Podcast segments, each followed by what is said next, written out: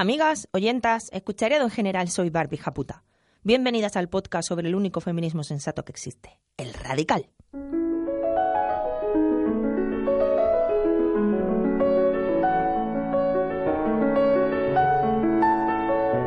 Radio Japuta, el podcast que sueña con la revolución feminista violenta. Venimos armadas, ávidas de lágrimas, hartas de correr y de contárselo a la almohadera callar. Escuchad el grito, un mensaje claro a cerebros más bien básicos. Somos la justicia, la venganza y existimos.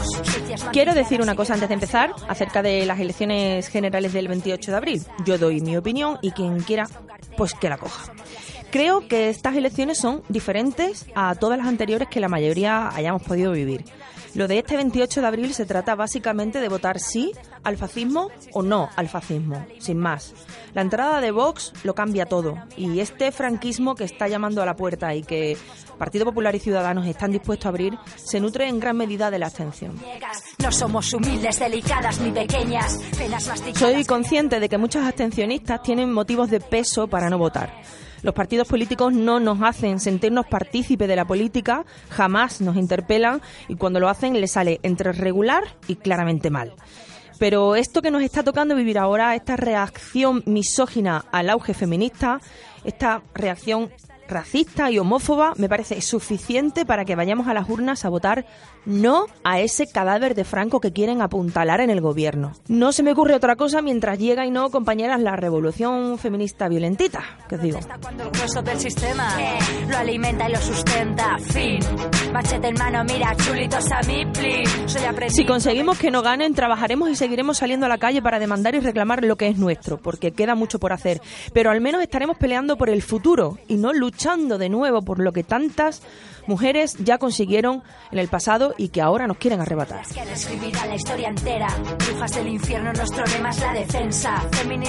Este 8M sacamos músculo ante un gobierno vacío, por cierto, y ojalá el día 8 se materialice en las urnas porque ese es el único lenguaje que entienden. No somos humildes, delicadas ni pequeñas, penas masticadas crearon. Y hablando del 8M, tenemos compis dándonos más ideas y actividades, canciones, iniciativas. Vamos a escucharlas. Soy Mario, soy parte de la Asociación de Profesorado de Educación Física, APEFADAL, que tiene un proyecto bastante chulo de coeducación en el que utilizan deportes, juegos y prácticas que no son las típicas para hacerlo desde la educación física y que no tienen estereotipos de género, puesto que esta asignatura suele ser una fábrica de perpetuar estereotipos a muerte. Quería compartiros un video tutorial de una coreografía que bueno, que queremos invitar a todo el mundo a conmemorar el 8 de marzo bailando un temazo, Respect de Aretha Franklin.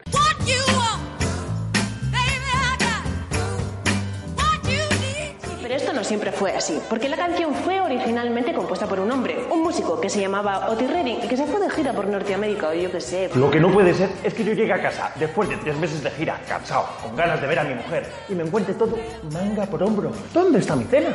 Y ella Ay, con el pijama de franela, madre mía. Esto no puede ser. Voy a hacer una canción ahora mismito. Y vaya que sí la escribió y lo petó, pero poco. No tanto como Areta, que años después. Poquito de respeto. Voy a versionar su tema ahora mismito.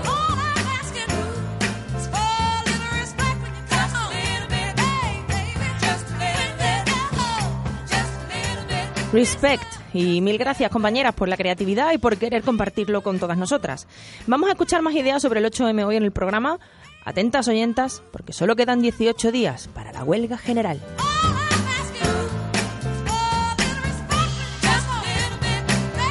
Como cuentan las compañeras en el vídeo, este Respect de Areta es una versión de la canción de Otis Redding que originalmente le pedía respeto a su mujer cuando él llegara a casa. Una machistada que la reina del soul se apropió para darle la vuelta y convertirla en un himno feminista. Feminismo 1, patriarcado 0.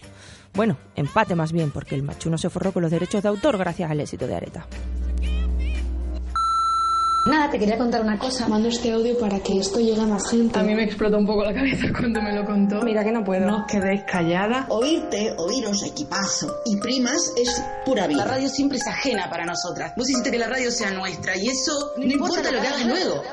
Y una perdida como la de antes. O mándame un WhatsApp aunque menos elegante. Te he escrito un mensaje con respecto al vídeo de Amarna Miner sobre su relación de maltrato. Y vería comentarte que, bueno, que yo hace años, de los 18 a los 20, sufrí una serie de agresiones sexuales muy graves en el contexto del BDSM, en concreto con varias personas muy cercanas al Shibari, no solo la persona que menciona. Para la que no sabéis a qué se refiere la compañera del audio, vamos a escuchar un trozo del vídeo de Amarna Miller, ex actriz porno, donde denuncia públicamente que sufrió maltrato por parte de su pareja. Antes de nada os voy a contar mi experiencia en mi relación de maltrato. Yo tenía 20 años cuando conocí a esta persona que fue mi pareja. Él me sacaba 16 años, tenía en aquel momento unos 36 más o menos. Eh, le conocí a través del mundillo del BDSM que realmente bueno yo sentí una atracción previa hacia, hacia ese mundillo porque ya venía con una serie de cuestiones condicionadas. En su momento fue horroroso porque bueno yo tenía mucho desarraigo familiar ya había, había huido de casa de mis padres por una situación de violencia de género lo cual hizo que tampoco tuviese ningún lugar a que pedir ayuda. Quería comentaros que independientemente de vuestros gustos, que tengáis mucho cuidado con ese mundillo porque están acostumbrados a varias personas a captar a gente y a encubrirla. Y es igual que sucede con el bullying y con el moving, hay una mayoría silenciosa de personas que muchas veces están habituadas a la violencia, que bueno, que mira parado hacia otro lado, ¿no? Eh, eso por un lado. Por otro, que se puede salir de todo esto, claro que sí. Os recomiendo que os acerquéis a Cabas y a Cimascan, que son centros de atención a víctimas de agresiones sexuales, y también que busquéis a psicólogas relacionadas con género. Primero que no tengáis miedo a ninguna clase de diagnóstico, ¿vale? Los diagnósticos simplemente quiere decir que hay secuelas eh, de violencias. Y por último, un maltratador siempre sabe lo que está haciendo. Y esta persona en concreto y las personas que abusaron de mí y me dieron palizas y me agredieron sexualmente y me dejaron hechas trizas durante años, sabían perfectamente lo que hacían porque captaban a chicas jóvenes teniendo ellos 40, 50, 60 años, eh, venían con el rollo de ser fotógrafos y después tenían una vida súper turbia. Eso y bueno, recomiendo una psicóloga que es mi psicóloga actual, Ana Cedillo, y en internet a Katie Morton para buscar síntomas de abusos sexuales, ¿vale? Un abrazo desde aquí a Marna y a, todas las chicas que os he conocido. Sois muy fuertes, somos muchas, somos red y podremos con ello. Si estáis en una relación de maltrato, no penséis que podéis cambiar a vuestro maltratador. Yo esto es algo que, pensaba mucho en su momento, pensaba que él estaba malo, que estaba enfermo, que, que, que tenía un problema y que yo podía ayudarle a salir de ahí. Y la respuesta es no, no puedes, huye. No hay otra, tu vida vale más. You don't know me. Just one of your many toys. You don't me. Don't say I can't go with other boys.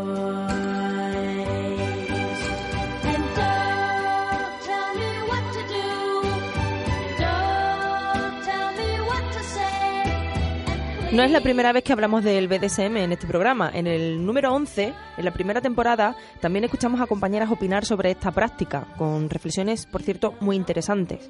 Os invito a escucharlo. Y si queréis, ya sabéis que podemos hacer un especial también sobre este tema. Vosotras mandáis. A la compañera del audio solo darle las gracias por pensar en las demás, en las que puedan estar viviendo una situación así, y gracias por llamarnos para darles consejos desde su experiencia.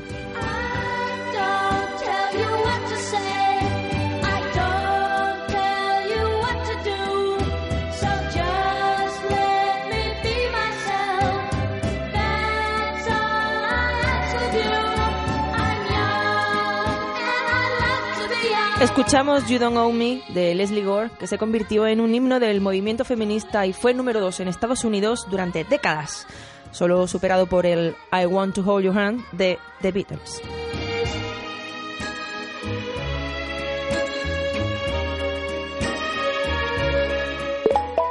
Hola Barbie, te hablo desde Costa Rica y te quiero contar que estamos acá con un caso uno más de muchísimos que lamentablemente se dan todos los días y permanecen en la sombra, solo que este, por involucrar a un expresidente de la República y Premio Nobel de la Paz, está sonando mucho. Se trata de Oscar Arias, que como veis es un tipo que ha reunido todos los títulos posibles siendo hombre. Presidente de un país, ganador de un premio Nobel para más Inrit de la Paz, director de empresas privadas, director de fundaciones y organizaciones nacionales. Tómate el tiempo, experimenta, nunca sabrás. Si no lo intentas, mira más allá de lo que aparenta. Cuatro mujeres se atrevieron a romper el silencio después de muchos años y a denunciar los abusos sexuales de los que fueron víctimas por parte de este señor. Muy valientes las chicas porque este, como te digo, es un tipo que acá tiene mucho poder y porque Costa Rica es fuertemente conservadora, fuertemente machista como el resto del mundo y no han faltado las personas que vienen a revictimizar a estas mujeres, cuestionar la veracidad de las denuncias, incluso están aquellos cuya preocupación es que esto daña la imagen del país a nivel internacional. A nosotras nos tiene sin cuidado todo este Me Costa Rica, todo lo que pasa acá todos los días en el país del pura vida, que con tanto machismo para nosotras más bien desde hace rato que es pura supervivencia. Eran cuatro mujeres cuando la compañera mandó este audio, pero ya son siete y no sabemos cuántas más habrá. Las denuncias son mm, solo la punta del iceberg. Y como siempre, el concepto de violadores que tienen en la sociedad pues se basa en locos que o en enfermos que. No, son hombres sanos, hijos del patriarcado, hijos sanos del patriarcado, que no dudan en usar su poder contra las mujeres. Si tu hija te ve cuestionando a las víctimas, ¿crees que te va a llegar a contar cuando le pase algo? Ojalá, ojalá esa pregunta tuviera efecto en las personas que apoyan a violadores, pero la verdad es que los entornos de las supervivientes son los primeros en someterlas muchas veces a juicios prejuicios, hacerle mil preguntas culpabilizadoras y a revictimizarlas. Contra esto luchamos, compañera. Gracias por tu audio. Somos muchas y seremos muchas más porque llevamos la razón y porque estamos despiertas y seguimos despertando a las demás. Perderemos batallas, pero vamos a ganar la guerra.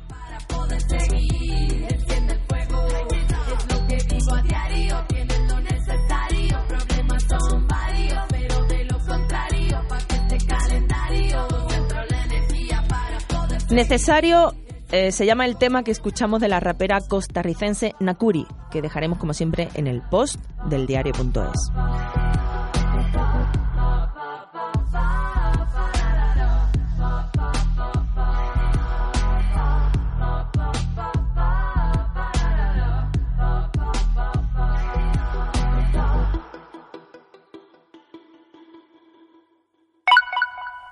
Barbie, soy una gran fan tuya desde que te descubrí en Twitter en el 15M. A quien no podíamos estar nos ibas relatando todo lo que allí se cocía.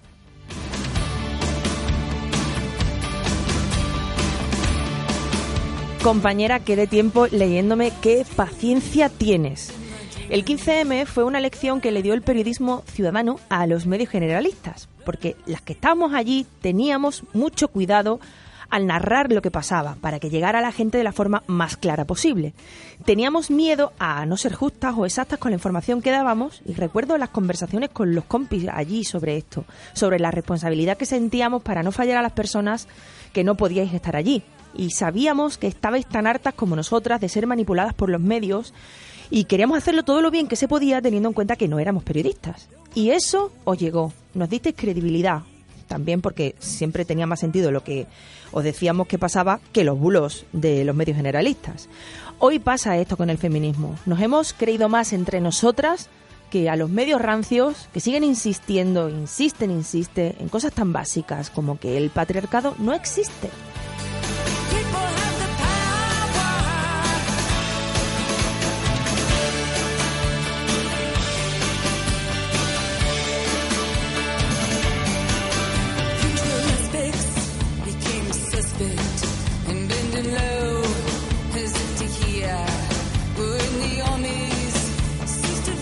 Soy de un pueblecito de Cuenca de poco más de 3.000 habitantes y en las últimas elecciones conseguimos sacar un concejal de 11.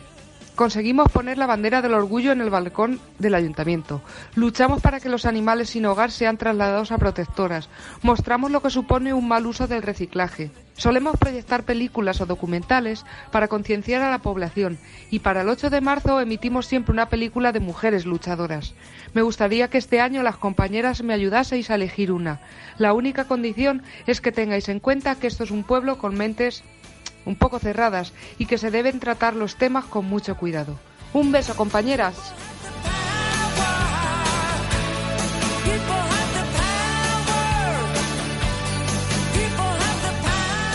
Compañera, tú me estás dando a mí la vida hoy, ¿eh? Dejo abierta tu pregunta para que las compis te den ideas, pero empiezo yo diciéndote, se me ocurre, Telma y Luis, tomates verdes fritos y los hombres que no amaban a las mujeres. Esta última no he visto la peli, pero si es igual que el libro primero, van a flipar en tu pueblo con Lisbeth Salander, amiga. Aviso, eso sí, de que tanto Telma y Luis como en la saga Millennium hay violencia sexual. ¿eh? Un podcast que dispara al corazón del patriarcado. ¿Qué? Luis, dispara a la radio. Estás escuchando Radio Japuta, Japuta, el podcast que dispara al corazón del patriarcado. La radio de la policía, Luis. Oh, claro. Ya está. Seguimos con historias de compañeras que quieren apostatar.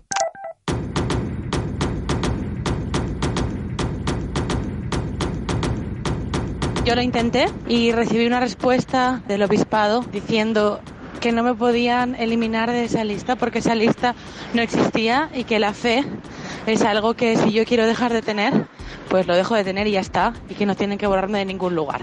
Así que son unos mentirosos, porque para cuando quieren sí que hay listas y sí que van al Estado a pedir subvenciones y para cuando quieren no existen. Así que esa fue mi respuesta. Por falta de energía en ese momento y tiempo lo dejé, así que si las compañeras siguen y lo consiguen, vamos a ver si las demás podemos seguir su ejemplo.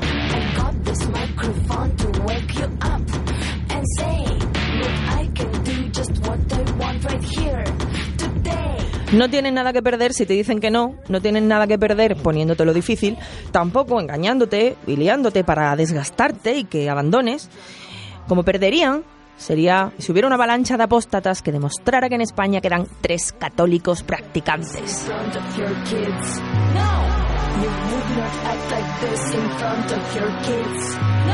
Hemos recibido más audios con compis que han querido apostatar y se han hartado por el camino, pero también de quienes lo han logrado. No os desaniméis. A insistencia no nos gana nadie, primas.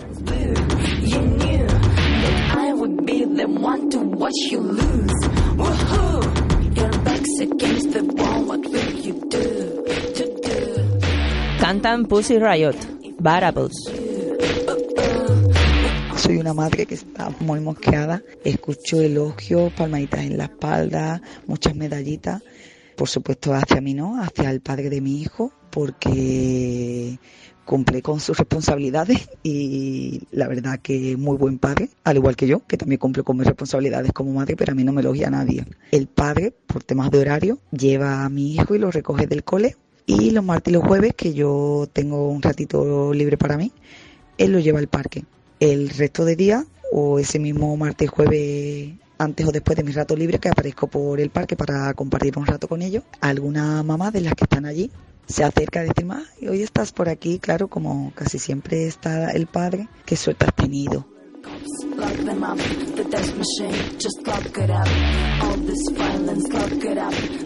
He pensado posibles respuestas para que les des las siguientes veces en el parque a esta gente, compañera mía. Primera, la sarcástica. Pues sí, es muy buen padre y además mejor marido. Fíjate que hoy me ha dejado salir de casa sola. Segunda, la borde. Sí que buen padre. Hoy he traído yo al niño porque a veces me aburro de rascarme la breva. Tercera, ladrón. ¿Ese es su padre? ¿Cómo sabes que ese es su padre? No sé yo quién es el padre, ¿lo vas a saber tú? Cuarta, la feminista asertiva. Compañera, dices que es buen padre basándote en que lo trae al parque sin saber cómo participa realmente de su vida. Y con ese juicio vienes aquí y a lo mejor esperas que sea amable contigo. Lo que realmente me apetecería decirte es que no mires lo que hace el padre de mi hijo y mires más qué hace el padre del tuyo.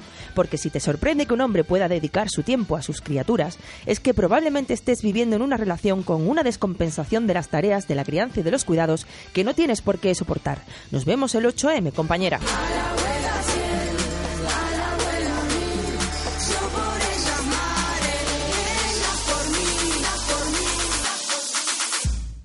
Y seguimos debatiendo sobre si Radio Japuta debería ser mixto o no mixto. Vamos a escuchar la tanda de audios de esta semana. Cuando lanzaste la pregunta sobre si hacer o no el espacio solo para nosotras, me mantuve imparcial. Pero pasó que ese fin de semana fui por primera vez a un chigre feminista y después de la segunda consumición apareció un tipo que hace unos años me violó. Tuve que irme porque me sentí insegura y disminuida. Comprendí que es fundamental tener espacios seguros para nosotras donde podamos deconstruirnos y sanarnos. Y eso es lo que hay que priorizar. Seguro que quienes llevan el chigre desconocen qué clase de hombres lo frecuentan, pero lo mismo ocurre en el programa. No sabemos qué historial tiene el hombre que habla, aunque proyecte empatía y compromiso.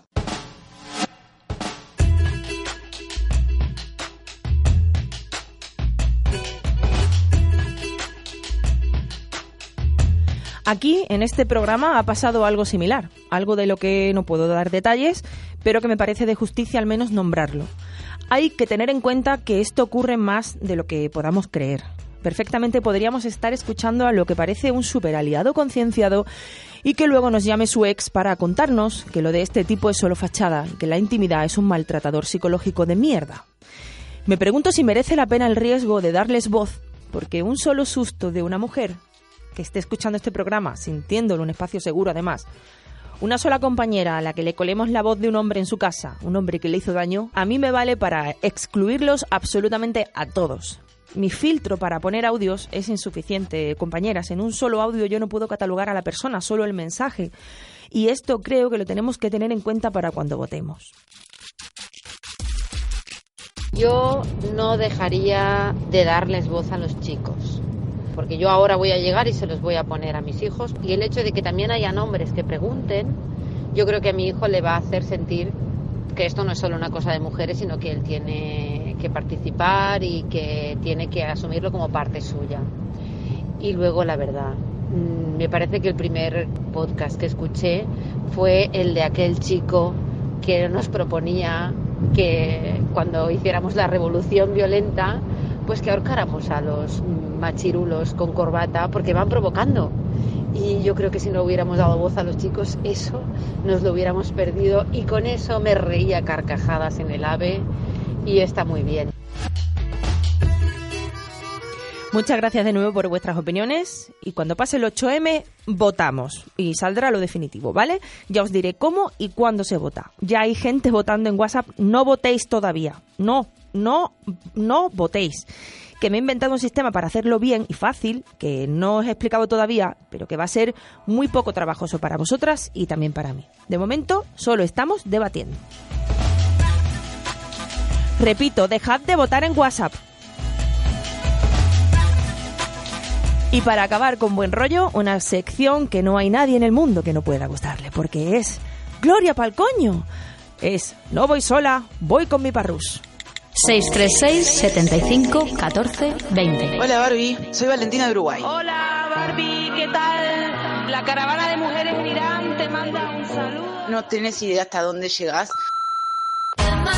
Es muy duro recibir constantemente a todo el mundo diciéndote que no deberías, que no puedes. Aquí estamos Isa, Alba, Laura, Sara, Giovanna y Yesenia. Y te cuento 636 75 14 20. Pues sí, sí se puede. Un abrazo muy fuerte desde Australia. Claro que podemos tomar los espacios que siempre se nos han negado y conocer al mundo. En Ciudad de México encontré una casa por Airbnb que se llama Casa Mam, Mujeres aporta mujeres. La casa es espectacular, es un palacio de principios del siglo XX que la dueña, Verónica Navarro, lo restauró. Ella, que es una activista por los derechos humanos, feminista, socióloga y bueno, ayuda a mujeres que han sido víctimas de la violencia de género o que son. Entonces, pues con las huéspedes que se quedan en la casa participan en este proyecto que es tan bonito. Es una pasada.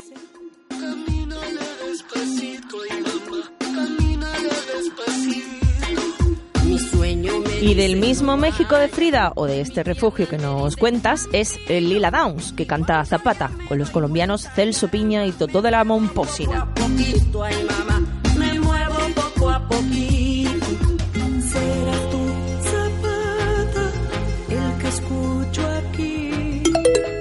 Y ahora resulta que estoy de viaje en Etiopía y el otro día escuchando vuestro programa escuché que habíais recuperado la sección de No viajo sola, viajo con mi parrús.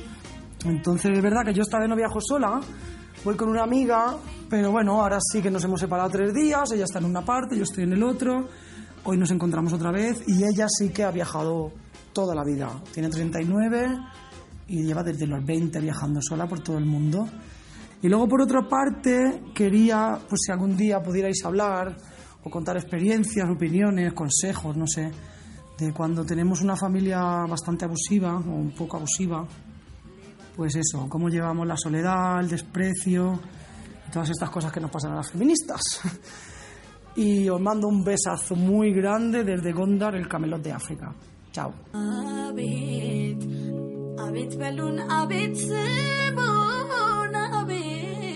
Qué envidia, compañera. Cuántos viajes, cuántas cosas hacéis. Qué envidia.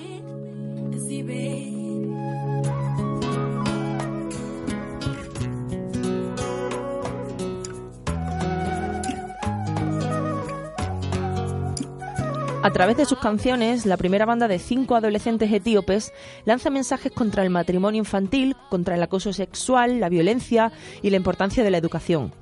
Se llaman Yegna, que significa nuestro, y este tema que suena, Abet, quiere decir aquí estamos.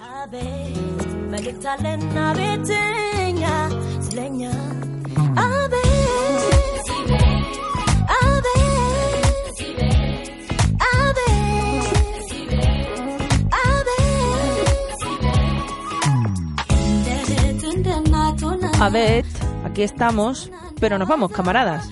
El lunes que viene a la misma hora estaremos como clavos en el diario.es, con más de vosotras, más de nosotras y más radio violentita. Radio Japuta, una producción de carne cruda para el diario.es.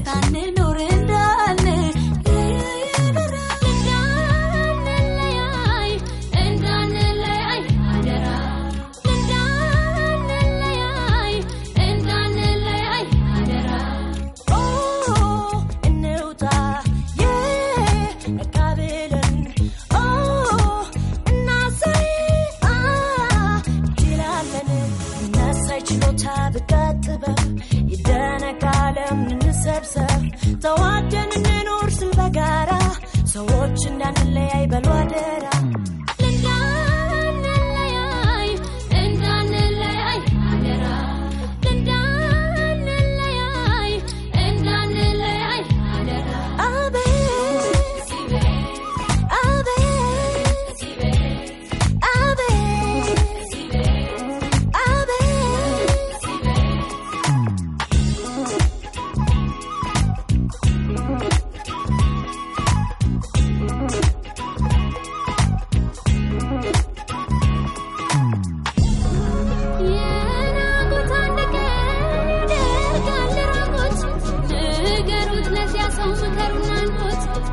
ያክብረኝ ላክብረው መናናቁም ቢቀር መቼም የትም